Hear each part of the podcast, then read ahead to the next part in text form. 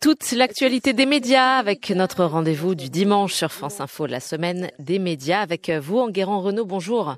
Bonjour Claire. Vous êtes rédacteur en chef au Figaro.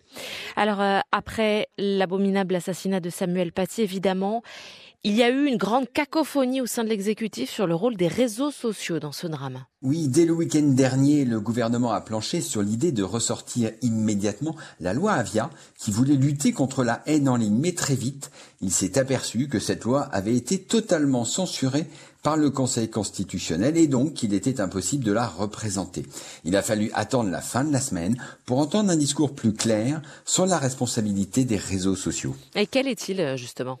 Alors, une chose est sûre, il n'y aura pas de nouvelle loi de circonstance votée à la va-vite. Le gouvernement a compris qu'il vaut mieux s'aligner sur la réponse européenne. La Commission va, en effet, présenter en décembre prochain sa directive Digital Service Act qui va considérablement renforcer la responsabilité des plateformes importantes, entendez Facebook, Google, Twitter ou même encore Snapchat. Et mmh, pourquoi est-ce important justement? Parce qu'aujourd'hui, ces plateformes sont juridiquement irresponsables des contenus qui transitent sur leur réseau. On leur demande juste de faire un effort pour les modérer.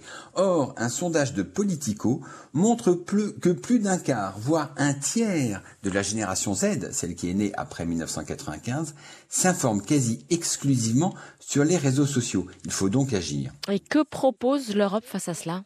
Alors, l'Europe va demander aux réseaux sociaux de rendre des comptes sur le mécanisme de leur algorithme qui accélère la propagation des messages haineux. Elles devront dire comment et avec quels moyens elles comptent renforcer leur modération sans pour autant entraver totalement la liberté d'expression. Et enfin, si leurs actions ne sont pas à la hauteur, elles pourront être lourdement sanctionnées par l'Europe. Alors Enguerrand, euh, c'est bien beau hein, tout cela, mais ce sera mis en pratique quand? Alors c'est le problème, si tout le monde est d'accord pour trouver une réponse européenne, eh bien il faut encore attendre le vote de la directive, puis sa transposition en droit français ça peut prendre un an ou deux, et ça, c'est très très long. Oui, effectivement.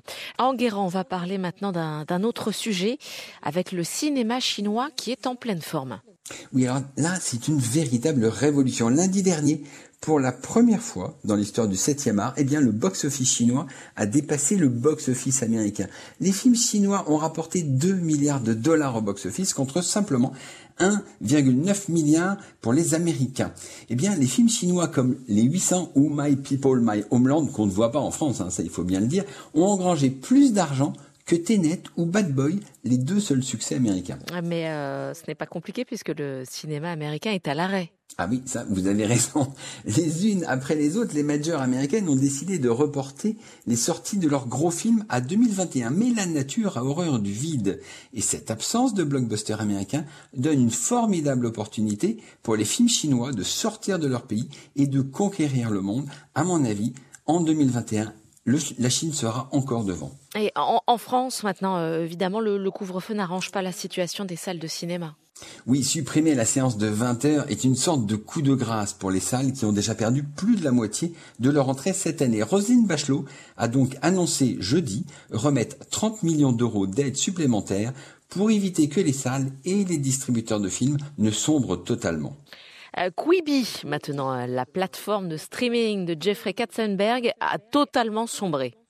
Ah oui, cela démontre qu'il ne suffit pas d'aligner de grands noms comme Jeffrey Katzenberg, qui est l'ex-patron de Disney, ou Meg Whitman, qui est l'ex-patronne de Hewlett Packard, ainsi que des milliards de dollars pour réussir.